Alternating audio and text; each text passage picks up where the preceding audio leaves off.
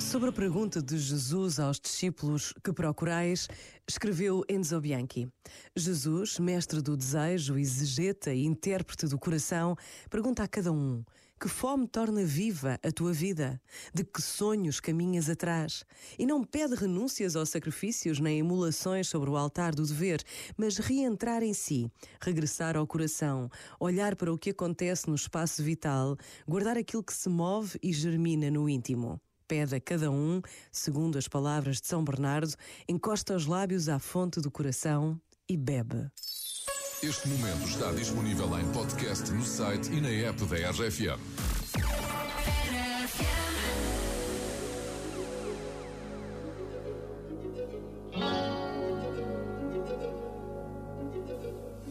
You must understand, the touch of your hand makes my pulse react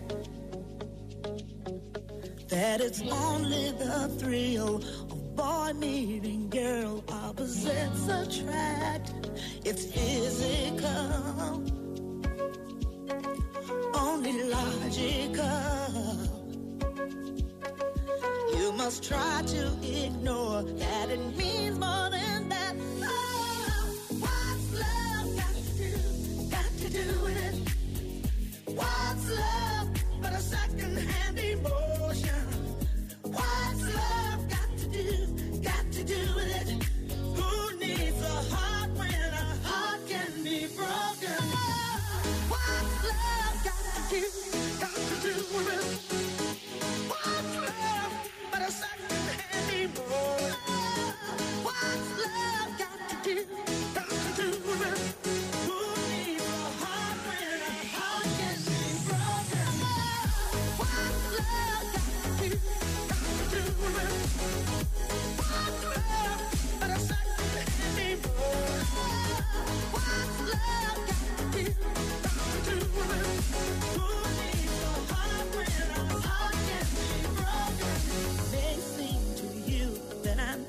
acting confused when you're close to me.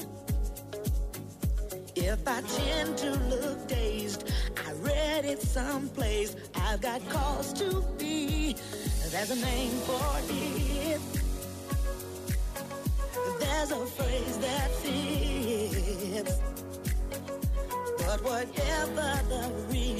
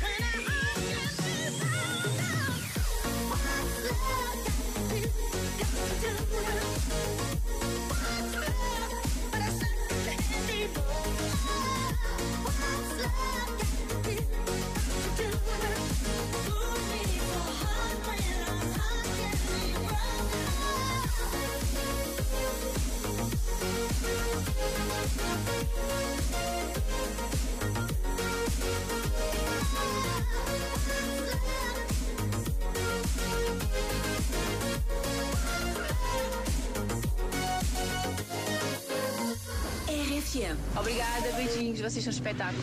RFM. Toca pessoas.